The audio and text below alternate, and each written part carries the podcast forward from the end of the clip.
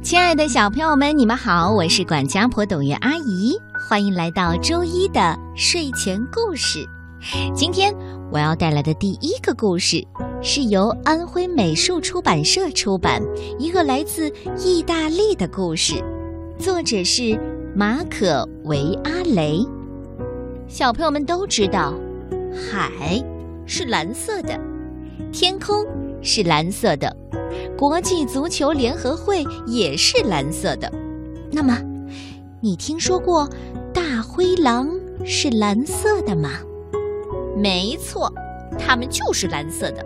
不过，它们只是在蓝狼镇里，在那里发生了一些奇怪的事儿。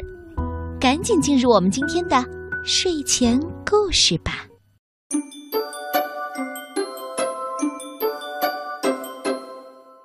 在蓝狼镇上，只生活着蓝色的狼。蓝狼瓦蓝瓦蓝的，蓝狼们非常遵守秩序。他们不喜欢意料之外的事儿。蓝狼们在星期天的时候想知道星期一吃什么。蓝狼们用蓝笔写字。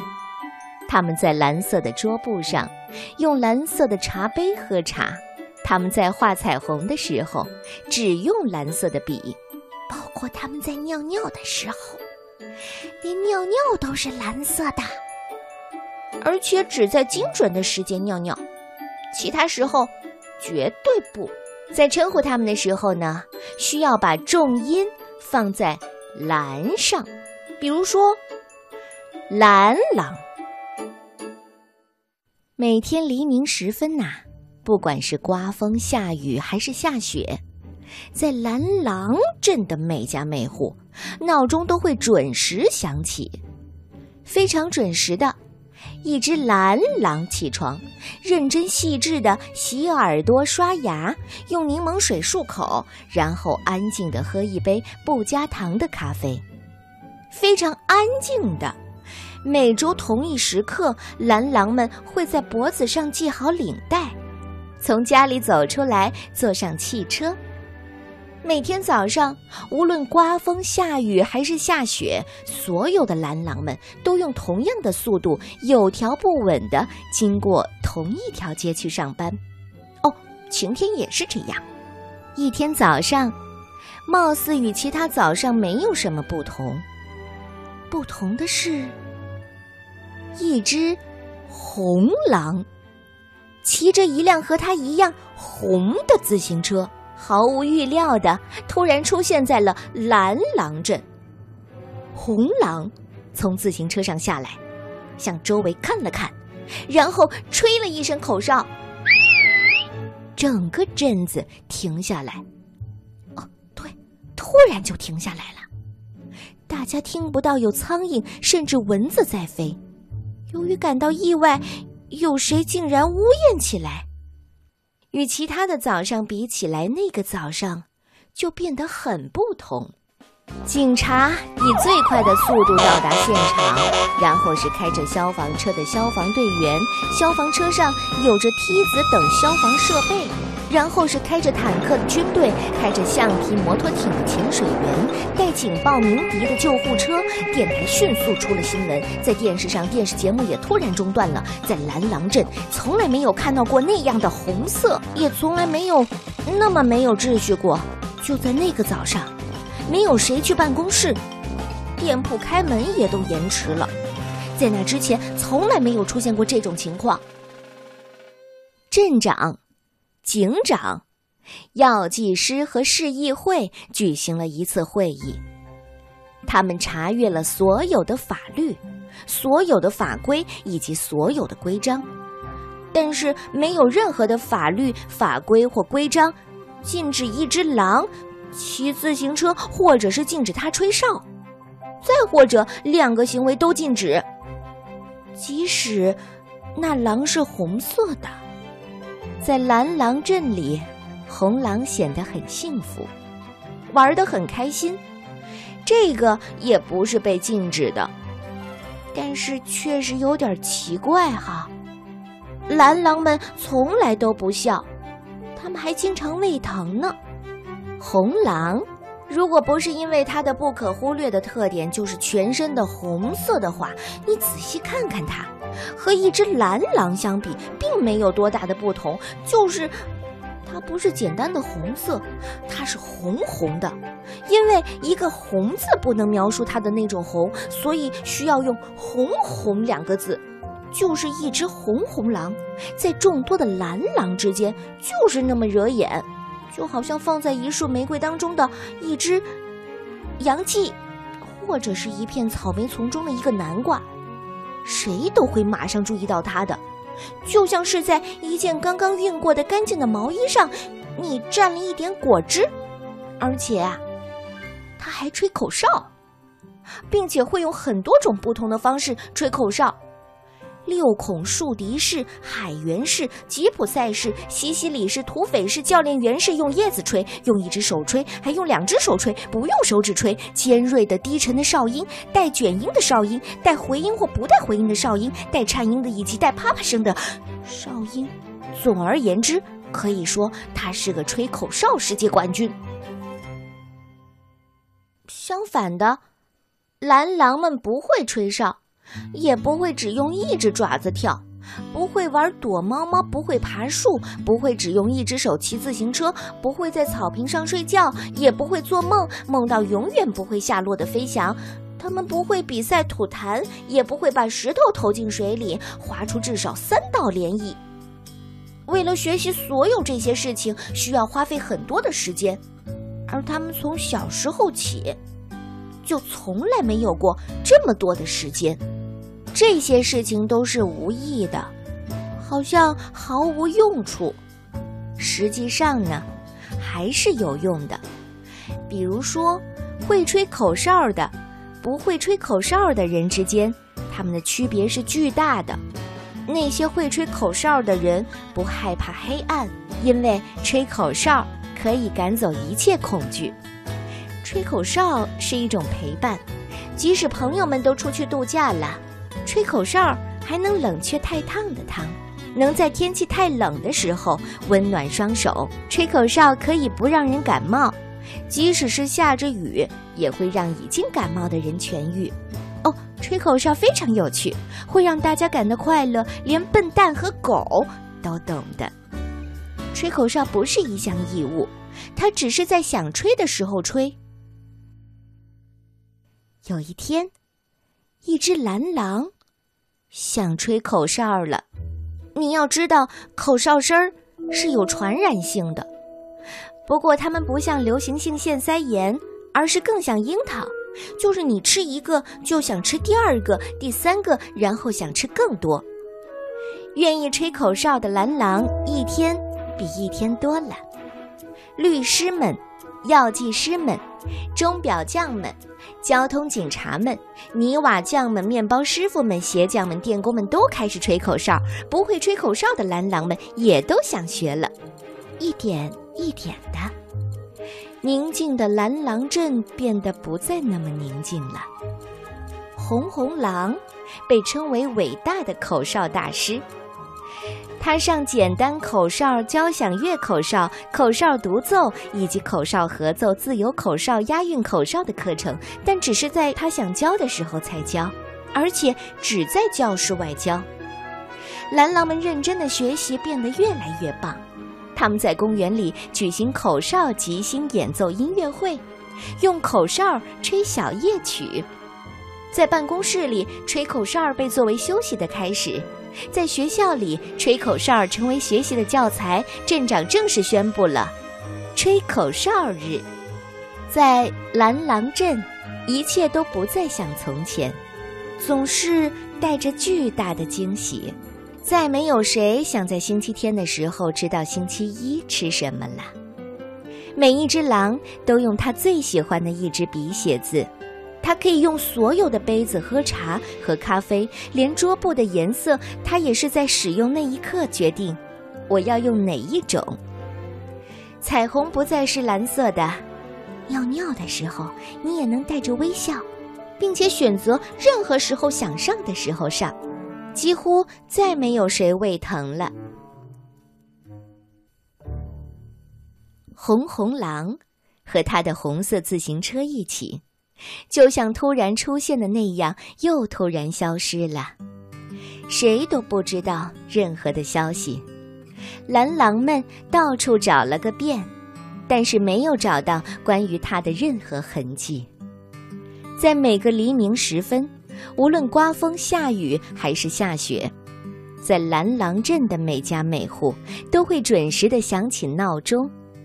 每个早上的同一时间，蓝狼们从家里出来，坐上汽车，一边吹着口哨，一边去工作。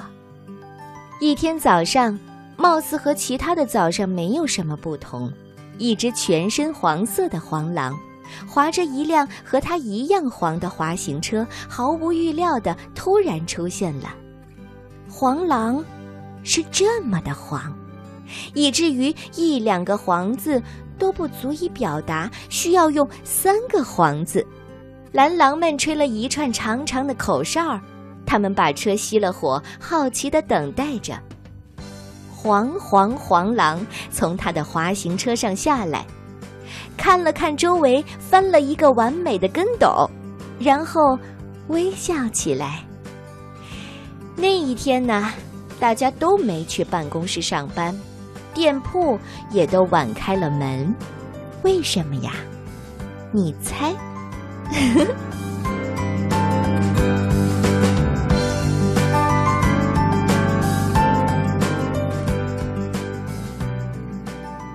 这就是我今天带来的故事，你喜欢吗？这是我非常喜欢的作家马可·维阿雷创作的。其实，作者生活在利古里亚大区，这几乎是面朝大海的生活区。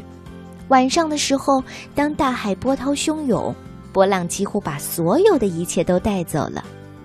然后，马可·维阿雷就梦到了精彩的故事。白天他会把晚上梦到的故事写出来、画出来，然后他说这些故事是发生在他身上的真事儿。不过你们不要相信他，他很少出去，只会去海边看看落日。但是会不会遇到那只蓝狼、红红狼和黄黄黄狼呢？我不知道。有一天，你们可以去问他。接下来我要带来的这个故事，同样是来自贝贝熊系列丛书《学会理财》。这个故事是由新疆青少年出版社出版的。孩子们一定喜欢有自己的钱，嗯，自己手里的一元一分。但是钱该花掉还是该存起来呢？怎么样理财才有意义呢？也许这个故事会告诉我们。学会理财。挑食怕黑，见什么要什么，爱看电视，爱撒谎，毛病跟我们一样多。可是为什么我们就是喜欢他们？金色土路，神奇大树屋，贝贝熊家的故事开始喽。在通往熊王国深处的一条金色的土路旁，有一座大树屋。树屋里住着贝贝熊一家。对他们来说，钱不是什么大问题，但钱又是个问题。至少小熊兄妹很关心。他们对钱已经多少有些了解。他们知道，爸爸是不用钱做的。钱也不是从树上长出来的，而且要存一些钱来应付糟糕的日子。这些事情，熊爸爸已经告诉过他们好多次了。他们不清楚的是应该怎么安排自己的钱。小熊兄妹很喜欢钱，甚至在他们还不知道钱能用来买东西之前就喜欢上了。比起纸币来，他们更喜欢硬币。因为硬币有很多种玩法，他们喜欢在地上滚着玩，他们喜欢在桌子上转着玩，他们喜欢把硬币叠加起来玩。等又长大了一点儿，他们喜欢玩正面还是背面的游戏。但是在超市、工具店、服装店，他们睁大了眼睛观察一切，仔细的听着每一句话，很快就明白了，钱还有更多的用处，除了能用来玩儿，还可以用来买东西。你好，一共是七美元五十美分。喏，这是十一美元十美分，您的东西可真好。钱可以买到各种各样的东西，从快乐熊那里买冰淇淋，我要桃子味儿和橘子味儿加碎巧克力的，那我就要果仁巧克力加樱桃的。钱还可以在商场玩跳跳鸭，从公园卖气球的叔叔那里买气球。我要红的，那我就要蓝的。渐渐的，小熊兄妹学到了更多关于钱的知识。他们知道了美元和美分符号的区别。美元是 S，中间有两条竖线；美分是 C，中间有一条竖线。虽然他们还是很喜欢硬币，但他们也知道了用纸币。可以买到更多的东西。爸爸，我可以跟您要五美元吗？棒球鲍勃的棒球卡正在大减价呢。爸爸，我可以要十美元吗？我的芭比熊娃娃要结婚了，他需要买一件婚纱。棒球卡、婚纱，哦，你们一定觉得我是用钱做的吧？你们一定觉得钱是从树上长出来的吧？爸爸嚷了起来，孩子们都缩了回去。他们想要的只不过是一点绿色的纸币，得到的却是爸爸的红脸。熊妈妈一直在旁边看着，她知道是时候该把事情平息一下了，而且她已经想好了一个办法。如果你们不介意，我有点事情要跟你们爸爸商量，好吗？哦，我说，亲爱的，对孩子们大呼小叫可没有任何好处。他们不清楚钱是怎么一回事儿，也有我们的责任。我们呢，应该教会他们怎么理财。哦，可是你说怎么教呢？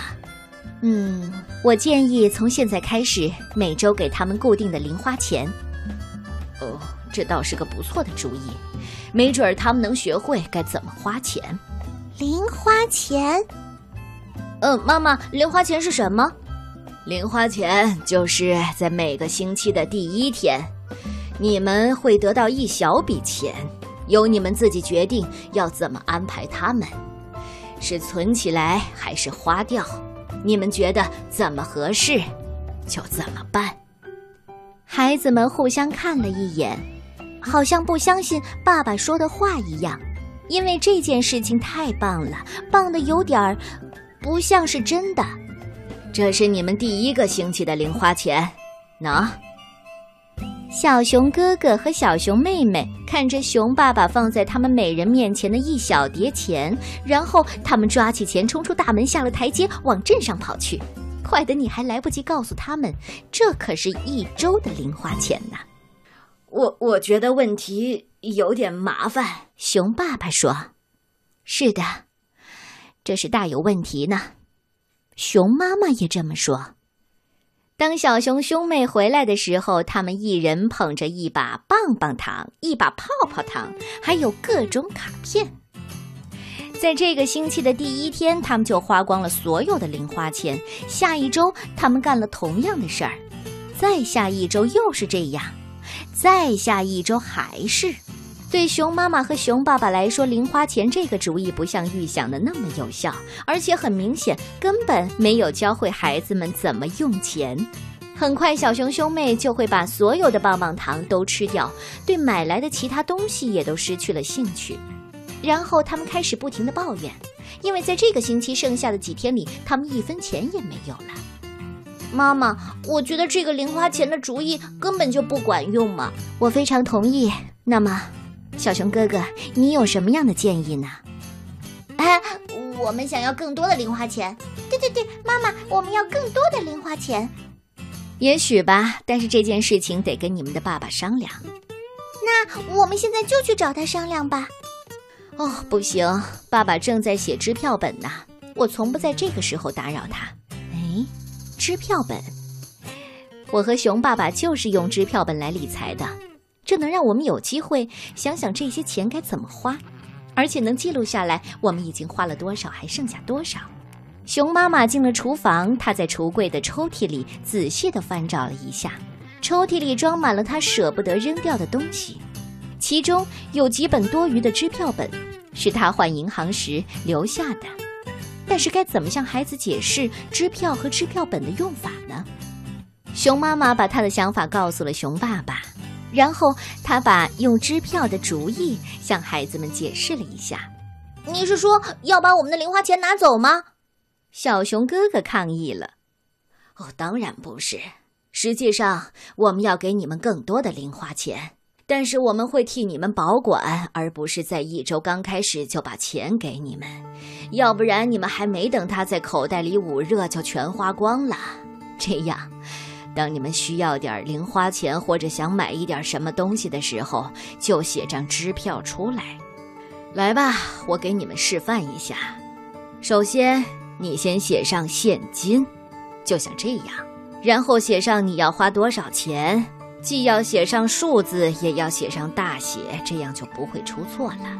这样，接着在这一行写上这笔钱用来干什么，在最底下这一行和背面签上名，然后把它交给妈妈，她就会把钱给你们，并保管你们留下的存根。就这么简单，行吗？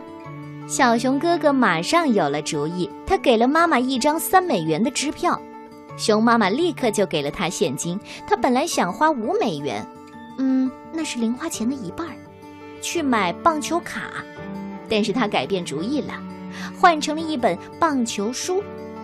小熊妹妹也改变了主意，她决定把第一周的零花钱省下来，用下一周的零花钱去买芭比熊的婚纱，这样她还能剩下十美元呢。啊，这下。才是我说的理财呀！熊妈妈满意的对熊爸爸说：“不要不跟孩子谈钱，这一直是等于阿姨主张的。对于孩子来说，财商教育更早开始，会更见效果。嗯，或者说，从下周开始，你也给爸爸妈妈写写你花钱的理由吧，把它记录下来。也许有一些钱。”就不会花的冤枉了。这就是我今天带来的贝贝熊系列丛书。明天我们接着讲。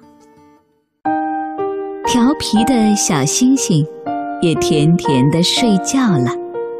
妈妈的好宝宝，和着歌声快快睡。睡前故事，明天见。